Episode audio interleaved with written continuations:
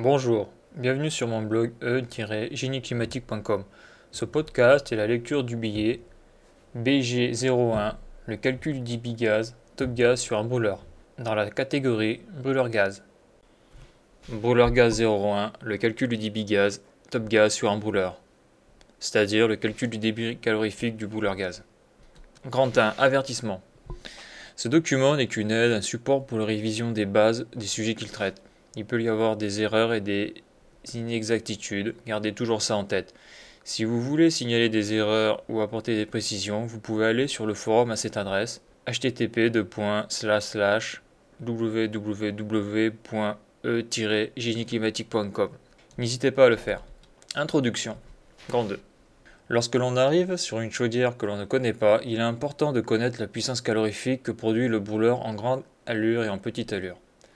Cela permet de savoir si la puissance du brûleur correspond bien à la puissance nominale de la chaudière, c'est-à-dire sa puissance maximum pour produire de l'eau chaude. En petite allure, ce qui déterminera la puissance minimum, c'est la température des fumées minimales acceptées par la chaudière. Cette température est indiquée par le constructeur. Le but est de ne pas avoir de condensation de la vapeur d'eau produite par les fumées sous peine à terme de détruire la chaudière, sauf si la chaudière est prévue pour comme les chaudières à condensation. Le fabricant a prévu que sa chaudière fonctionne dans une plage de puissance qu'il faut absolument respecter. Pour cela, on a besoin de faire un top gaz. Le top gaz, c'est en réalité un calcul de débit gaz, mais on appelle ça comme ça parce que l'on fait comme un top départ avec un chrono ou une montre. Le top gaz permet de connaître précisément la puissance développée par le brûleur. Grand 3. La préparation du travail. La collecte des informations de base. Premièrement, je récupère sur la plaque signalétique la valeur de la puissance nominale de la chaudière, la puissance minimum et la valeur de son rendement. Deuxièmement, j'identifie le gaz utilisé et son PCI, pouvoir calorifique inférieur du gaz. En général, du gaz naturel, c'est du méthane CH4 avec un PCI de 10,4 kWh par normaux mètre cube, donc aux conditions normales de température et de pression qui sont de 0 Celsius et 1013 millibars. Troisièmement, lorsque le brûleur est en fonctionnement, je relève la pression gaz en amont du compteur gaz du brûleur et pas en amont du multibloc gaz avec un manomètre adapté. Attention, s'il y a plusieurs brûleurs dans la chaufferie, ils sont souvent deux, il faut mettre les deux en marche car si l'installation a mal été dimensionnée, les pertes de charge peuvent faire chuter la pression du gaz comme par exemple, la pression peut passer de 300 millibars à 250 millibars. Si l'installation avait été conçue, la pression reste stable à 300 millibars. Donc là, on voit une photo d'un manomètre avant compteur gaz du brûleur qui est à 300 millibars. Et on voit une autre photo où on voit le, un brûleur avec son compteur gaz. Quatrièmement, lorsque le brûleur est en fonctionnement pour que le gaz qui se trouve dans la tuyauterie circule et indique sa véritable température, je relève la température du gaz qui passe dans le compteur. Entre parenthèses, il y a toujours un thermomètre de contact sur une tuyauterie gaz pour avoir cette valeur. S'il n'y en a pas, il faut se poser des questions sur la chaufferie. Une fois les informations collectées, je peux passer au calcul. Grand 4, le calcul du top gaz. Donc 4, 1, le calcul de la puissance flamme du brûleur. Avant de faire un top gaz, j'ai besoin de savoir à combien devrait être réglé mon brûleur pour faire passer la puissance calorifique thermique à la chaudière. Prenons l'exemple d'une chaudière de puissance nominale de 740 kW avec un rendement de 90%. Donc PN hein, égale puissance nominale et, ce qui ressemble à N est le symbole du rendement. Note sur les puissances, il y a trois types de puissance. Dans notre cas, la puissance absorbée que nous appellerons QN, aussi appelée débit calorifique, c'est la puissance flamme. La puissance nominale que nous appellerons Pn, c'est la puissance optimale de fonctionnement. La puissance utile que nous appellerons Pu, on peut dire que la puissance nominale, c'est 100% de la puissance utile. Un brûleur à air soufflé modulant, en général, peut fonctionner de 30 à 100% de sa puissance nominale. Si je règle mon allure à 30% de sa puissance nominale, je pourrais dire que l'allure minimum a une puissance utile de 30%, Dit différemment, la puissance utile est la puissance réelle en exploitation. Le brûleur modulant sera rarement à sa puissance nominale. Donc 4.2, la formule utilisée. Avant de voir le calcul, on va s'intéresser à la formule que l'on va utiliser. La formule utilisée pour ce calcul vient de l'équation des gaz parfaits. PV égale NRT. P, c'est la pression en pascal. V, c'est le volume en mètre cube. N, c'est le nombre de moles. R, c'est la constante molaire des gaz parfaits qui vaut R égale 8,314 joules sur degré K mol. T est la température en degré K. De cette équation, on sort la loi des gaz parfaits. La loi de Boyle-Mariotte, à température constante, le volume V d'un gaz est inversement proportionnel à la pression P, soit PV égale constante. La loi de Gay-Lussac, à pression constante, le volume V d'un gaz est proportionnel à sa température absolue T, soit V sur T égale constante. La loi de Charles, à volume constant, la pression P d'un gaz est proportionnelle à sa température absolue T, soit P sur T égale constante. 4.3. Le calcul du débit en normaux mètres cubes heure. Donc là, c'est un exemple de calcul. La chaudière a une puissance nominale de 740 kW et un rendement de 90%. Donc je calcule la puissance flamme. PF égale puissance nominale sur le rendement égale 740 kW sur 0,90 égale 820 kW. PF égale donc puissance flamme qu'on peut appeler puissance absorbée ou qu'on peut appeler QN. La puissance flamme sera toujours supérieure à la puissance nominale. Donc QN égale, maintenant on va calculer le débit calorifique, QN égale PF puissance flamme sur le PCI. Donc 820 kW sur 10,4 kWh par normomètre cube égale 78,8 m3 Donc le débit calorifique est de 78,8 m3 heure, soit 78,8 m3 en 3600 secondes. Donc pour faire un top gaz, le top gaz se calcule en 36 secondes souvent. Donc on fait Qn divisé par 100 égale 0,788 normomètre cube en 36 secondes, soit 788 litres de gaz en 36 secondes. Bien sûr, en combustion grande allure. 4.4. Le calcul du débit en mètre cube réel. Maintenant, on va calculer le débit réel à lire au compteur. Le débit dont on applique un coefficient de correction qui dépend de la température réelle et de la pression réelle du gaz. Donc, je fais le calcul. Donc je calcule le coefficient de correction pour avoir le débit réel. Donc je pars de la formule P0 V0 sur T0 égale PR VR sur TR. Donc P0 V0 T0 c'est pression à 1013 millibars, V0 c'est le volume à 0 degré Celsius et T0 c'est 0 degré Celsius. C'est-à-dire c'est les conditions normales de température et de pression.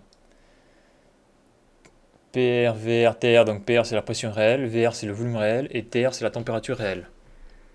Donc nous on veut pas un volume, on veut un débit.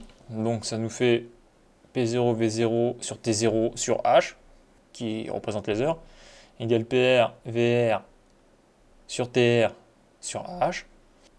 Donc un volume sur un temps c'est un débit. Donc le V0, le H et le VR et le H je le supprime mais je remplace par un QV. P0 fois QV0 sur T0 égale PR fois QVR sur TR.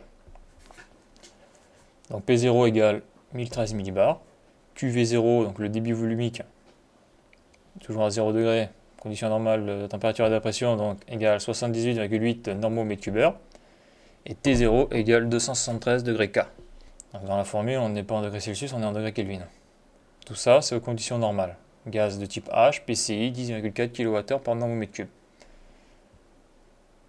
Après, on prend les valeurs de la pression réelle du gaz, PR égale 300 millibars, la pression que j'ai lu au manomètre au-dessus du compteur gaz, c'est-à-dire en amont, plus 1006 millibars. Par exemple, en région parisienne, la pression atmosphérique de base de 1006 millibars. On est au-dessus du niveau de la mer, donc la pression est plus petite. QVR est l'inconnu.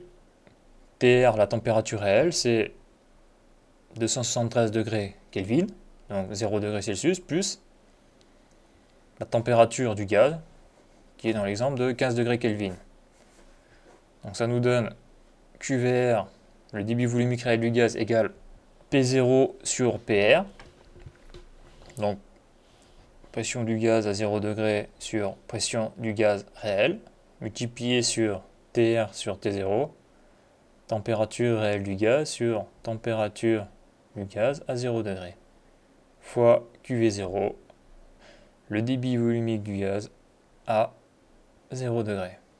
QVR égale débit volumique réel égale C fois QV0. Donc, lorsqu'on a calculé P0 sur PR fois TR sur T0, on a calculé le coefficient de correction par rapport à la pression et la température. Qu'on multiplie par QV0 le débit volumique du gaz, condition normale de pression et de température qu'on a calculé en haut, ça nous donne QVR, le débit volumique réel.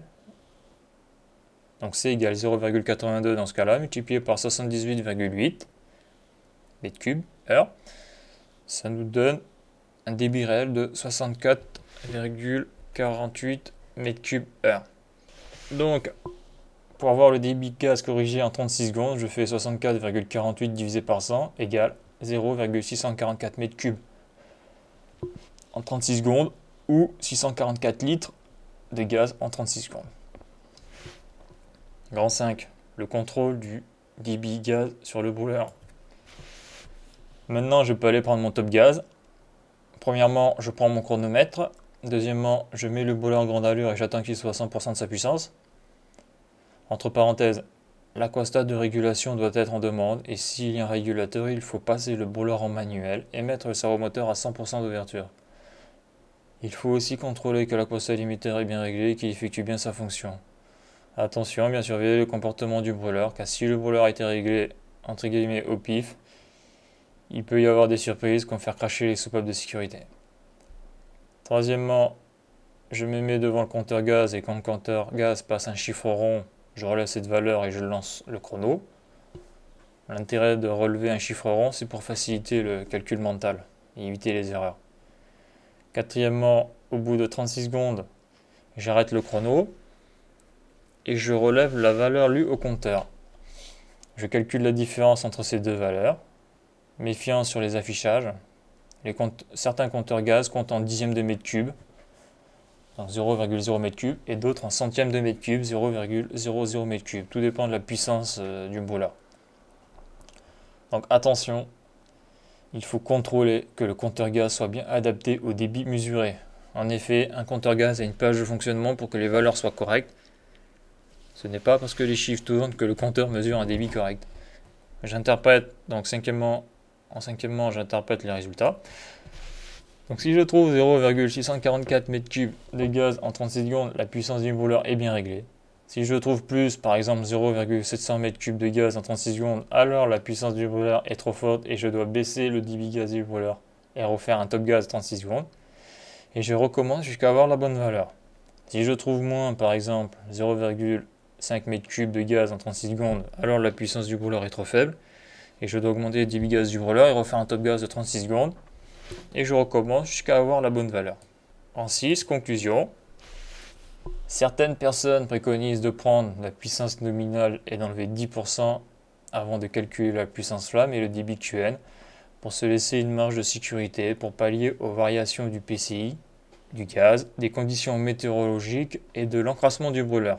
Si on connaît le but, c'est que la flamme ne touche pas le fond de la chaudière si on connaît la formule de base des gaz parfaits, il est facile de retrouver le cheminement pour les calculs. Cette phase de contrôle de la puissance du brûleur est une phase très importante, car c'est la première étape avant d'attaquer le contrôle ou le réglage de la combustion. Car on règle une combustion par rapport à une puissance, pour les brûleurs de allure modulants, sauf pour les brûleurs air-gaz proportionnels, dont le fonctionnement est différent. Si on touche à la puissance, alors il faut reprendre complètement le réglage de la combustion. Si ces documents vous ont apporté quelque chose d'utile, vous pouvez m'apporter votre soutien par un don PayPal, quel que soit le montant. Pour cela, allez sur le blog et cliquez sur le lien PayPal Faire un don en haut à droite. Merci, à bientôt.